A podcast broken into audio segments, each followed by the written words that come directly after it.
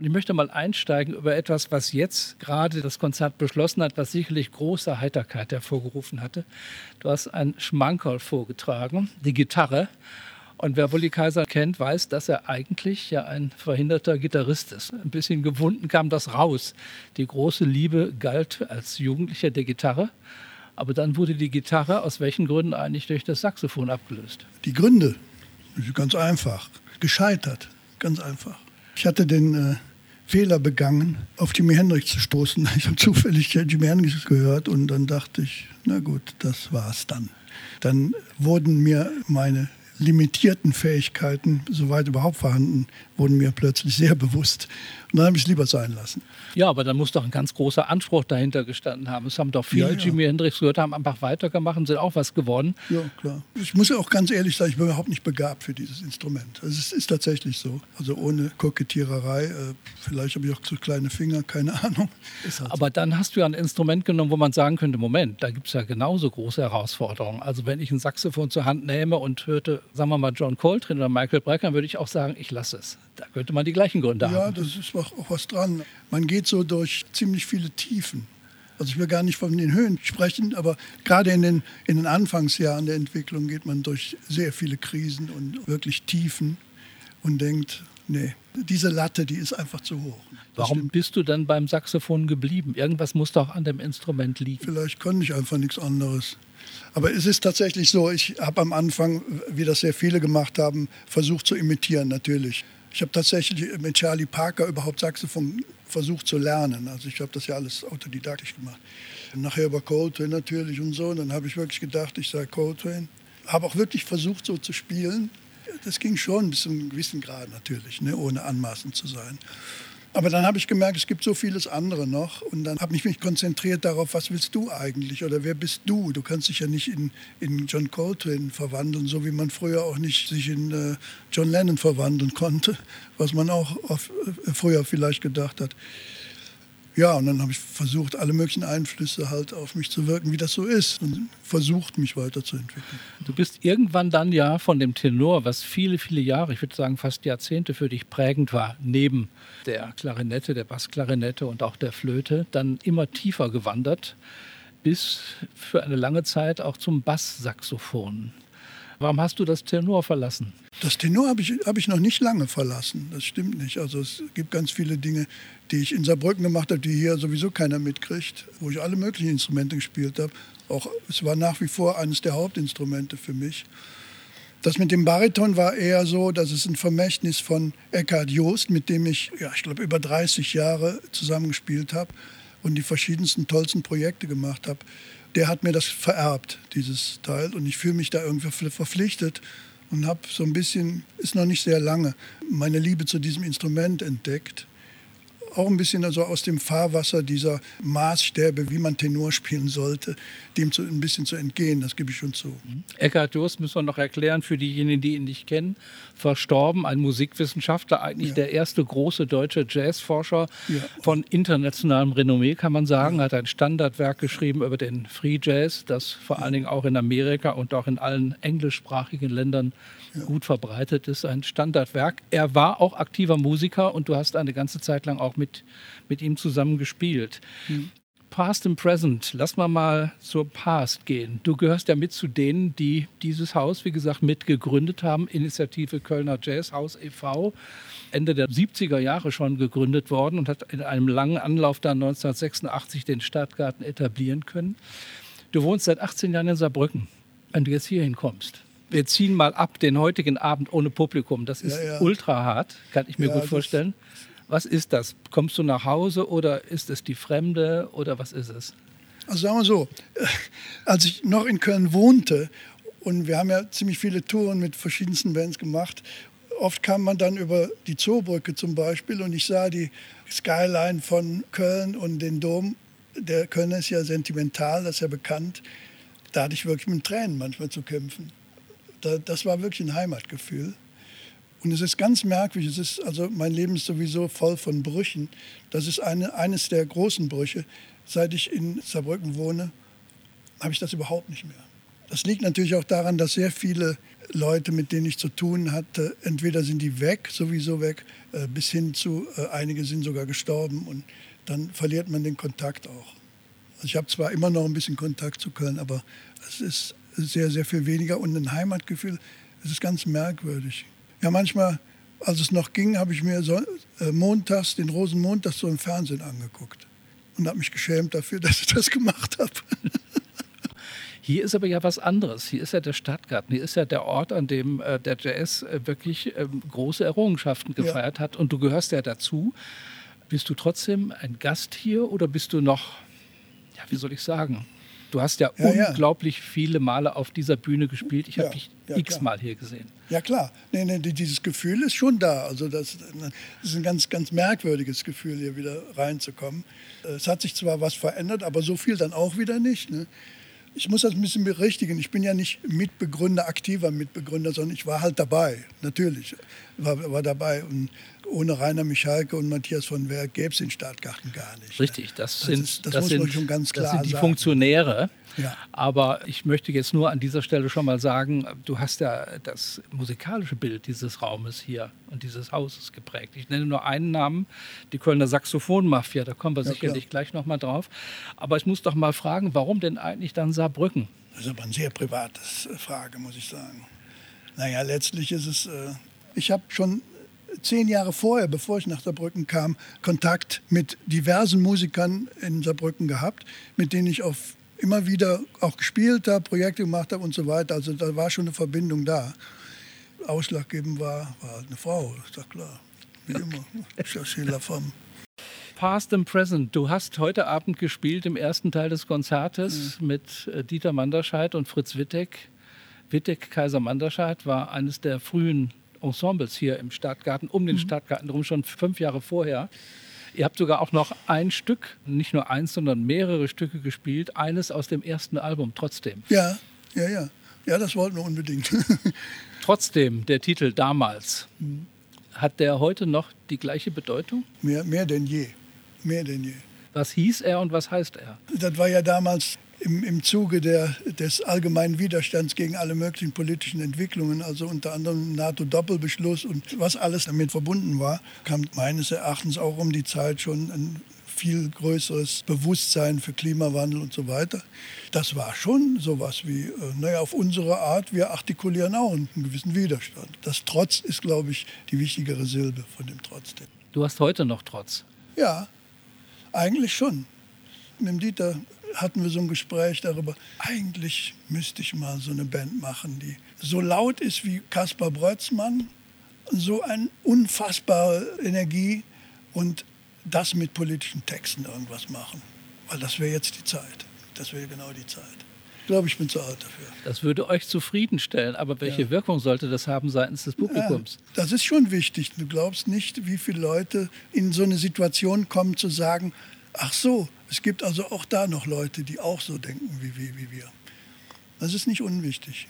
Also, dass man irgendwas direkt bewirkt, das ist natürlich eine, eine Illusion, das, das wissen wir ja alle. Das könnte man ja sagen, ihr sucht gemeinsam ein Ventil. Das nee, dann aber verpufft. Du könntest ja auch sagen, auch, dann nee. gucke ich ja, kann ja auch bei diversen Parteien, ich will gar keine nennen, ja. da gibt es ja sehr engagierte Leute, die vielleicht sogar sozusagen mit anderen Mitteln, mit verständlichen Mitteln, nämlich mhm. mit Sprache, ja. das zum Ausdruck bringen, was ihr wollt, vielleicht sich sogar zur Wahl stellen und dann doch letztlich die, ich sag's mal so, effektiveren sind. Ja klar, natürlich. Das ist ja auch denen unbenommen. ja, natürlich, ja klar. Aber wir sind halt Kulturleute, das sind unsere Mittel. Wir, wir sind keine Politiker, wir können das nicht. Also ich kann es nicht, das weiß ich. Und was, was soll man sonst tun? Kultur hat immer, oder ich nenne es mal in Anführungsstrichen Künstler, obwohl mir der Name nie gefällt, die haben immer reagiert auf gesellschaftliche Entwicklungen und auf gesellschaftliche Situationen und Gegebenheiten. Du hast eben so dein Autodidaktentum anklingen lassen. Mhm. Du gehörst ja nicht zu denen, wenn ich es richtig sehe, der hier in Köln ein Hochschulstudium an der Musikhochschule ja. in puncto Jazz im Gegensatz zu vielen deiner Kollegen absolviert haben. Das hat dir vermute ich mal auch nicht geschadet. Du bist aber trotzdem auch in der Ausbildung von Jazzmusikern engagiert. Bist ja, ja Dozent gewesen. Bin ich immer noch. An der Musikhochschule an der Saar, also in Saarbrücken. Ja, ich war vorher 19 Jahre lang in Essen, in der Essen? Hochschule. Ja. Was hat sich da für dich geändert? Ist das eine Akademisierung des Jazz oder ist das einfach nur eine Weitergabe von Handwerk? Oh, das ist, also, da bewege ich mich auf dünnem Eis. hatte schon immer ein ganz zwiespältiges Verhältnis dazu. Ich säge da an meinem eigenen Ast. Also es passieren schon Dinge, die auch wichtig sind, also die auch den Studenten was bringen. Aber im Zuge der ganzen auch Akademisierung bis hin zu Bologna und so ist es, und was einfach den äh, kreativen Bereich übergestülpt worden ist, halte ich für eine richtige Fehlentwicklung auch. Also das äh, engt jegliche Kreativität immer mehr ein. Und das ist ein Problem. Aber was vermittelst du denn? Jetzt mal unabhängig von Bologna und den Studienabschlüssen, irgendwas gibst du den Studenten ja? Muss mal meine Studenten fragen. ja, aber was willst du geben? Gut, fragen wir aus deiner Perspektive. Ich will schon bestimmte Dinge, die grundlegend sind fürs Instrument halt. Ich mache ja auch viel so Komboarbeit vor allen Dingen und versuche aber, das wird Dieter bestätigen, der ist ja in einer ähnlichen Situation, was heißt eigentlich, diese Art von Musik zu machen? Das ist ja nicht nur einfach ein Job, das ist auch, ist auch kein Beruf in, im engeren Sinne, sondern es ist eine Lebensphilosophie, kann man fast sagen. Also diese Metaebene, das versuche ich denen schon immer wieder ein bisschen klar zu machen. Du spielst ja heute Abend auch mit drei, ich nenne sie mal Klassiker. Ja. Ich weiß nicht, was die für ein Jazzverständnis haben, aber die haben ja. eine ganz andere Ausbildung. Ja. Haben die denn auch eine andere Lebenshaltung? als du mit deinen Kollegen als Jazzmusiker? Stellst du das fest? Mit Sicherheit, ja, denke schon. Aber die, die Grenzen sind viel fließender geworden, Gott sei Dank. Gerade bei denen, gerade bei denen, da bin ich sehr glücklich drüber. Wir haben zum Beispiel in Saarbrücken ein Ensemble, was mittlerweile, ich glaube, ins 15. Jahr geht.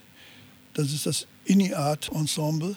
Das besteht aus Improvisatoren, so wie, wie ich, und Klassikern. Also noch mehr. Also es ist richtig geteilt. Dafür habe ich sehr viel geschrieben. Und da ist es sehr interessant. Am Anfang waren genau diese Leute, ja, oh, der improvisiert. Nee, nee, das, das haben wir ja nie gemacht und so. Mittlerweile improvisieren die super. Natürlich nicht über Changes oder über, über Giant Steps oder was, sondern äh, halt im Duktus von, was vorgegeben ist und so. Aber du musst ja auch deren Sprache sprechen, du musst denen ja was aufschreiben. Ja, klar. Wo kommt das her? Wo holt der Autodidakt das her, für drei Streicher Als zu schreiben? Autodidakt. Da muss man sich drum kümmern.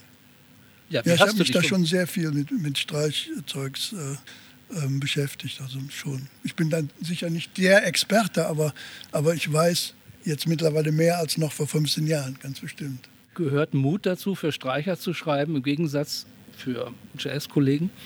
Ja, ja, es ist, ach nee, Mut, weiß ich nicht vielleicht Ignoranz. ich mach's einfach.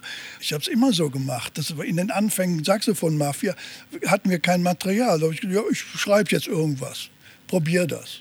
So. Und dann so entwickelt sich was. Und dann kümmert man sich halt drum und, und lernt natürlich dabei Unmengen. Also ich habe Unmengen gelernt mit, über Streicher. Und, aber das ist ein weites Feld. Also ich bin da, weiß Gott, kein Experte. Nee. Saxophon-Mafia ist ein gutes Stichwort. Die Band wurde 1981 gegründet. Sie wäre in diesem Jahr 40 Jahre alt, wenn sie nicht einfach sich so auf Französisch verabschiedet hätte. Sie ist ja nie aufgelöst worden, Doch. offiziell. Ja? Natürlich. Oh, ja. Von mir. Und da bin ich stolz drauf. Okay, dann muss ich es jetzt hören. Doch. Auf Sylt. Da haben wir nämlich so einen Katastrophengig gespielt. In so einem feinen Hotel, vormittags Matinee. Und wir haben ja immer alles auswendig gespielt haben natürlich völlig ungeprobt und so und haben alles vergurkt, was man vergurken kann.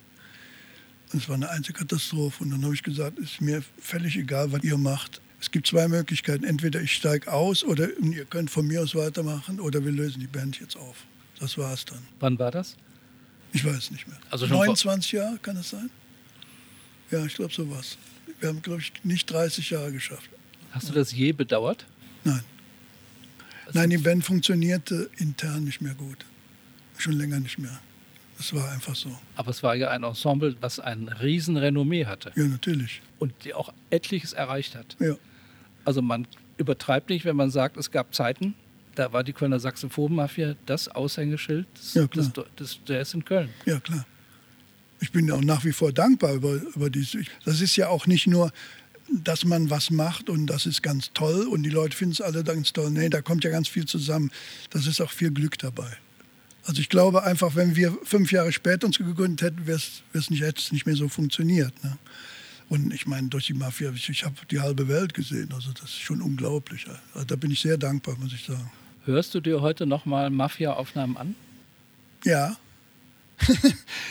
in, in den letzten Monaten habe ich nur um nochmal zu hören, was ich damals, da, es gab bestimmt Sachen, die ich wissen wollte. Da hatte ich doch irgend so ein Ding gemacht, das wusste ich nicht mehr. Eigentlich aus dem Grund. Aber sonst jahrzehntelang gar nicht mehr. Nee.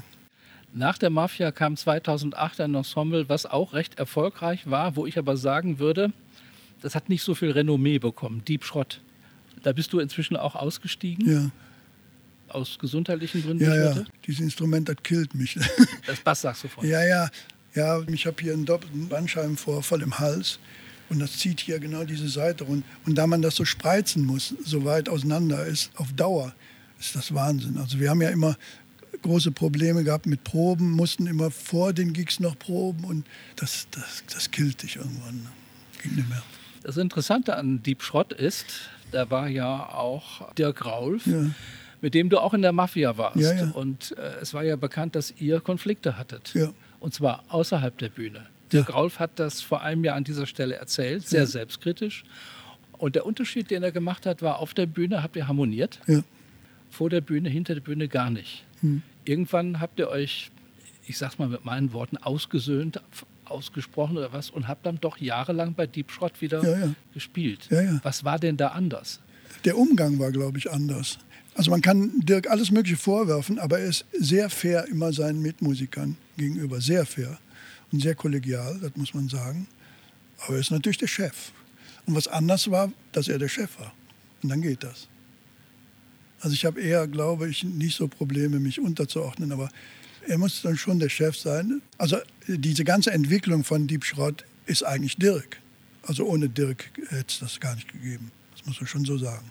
Diese Analyse, würde ich fast sagen, die du jetzt machst mhm. über Beziehungen von Jazzmusikern, da ist hier der Chef, die läuft ja dem allgemeinen Jazzbild, sagen wir mal, im Publikum völlig zuwider. Man denkt ja immer, da ist ein Kollektiv von Gleichen.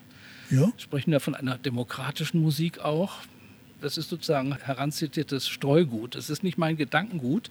Aber ich würde sagen, die Jazzpublizistik ist doch voll damit und vermittelt so ein Bild, dass es äh, gut, es gibt Bandleader, aber man wird doch selten sagen, das ist der Chef. Tatsächlich habe ich den Eindruck, aber so ist es, so ist es immer schon gewesen und vielleicht muss es auch so sein, damit Bands funktionieren. Also ich habe eine andere Wahrnehmung.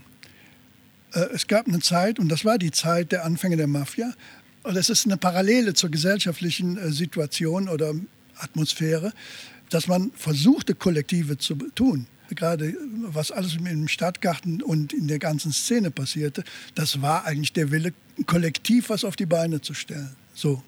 Und das waren auch etliche Bands, die wirklich Kollektive eher waren. Also die Mafia waren kollektiv. Es war schon so. Aber meine Wahrnehmung ist, dass gerade jetzt ist es genau umgekehrt.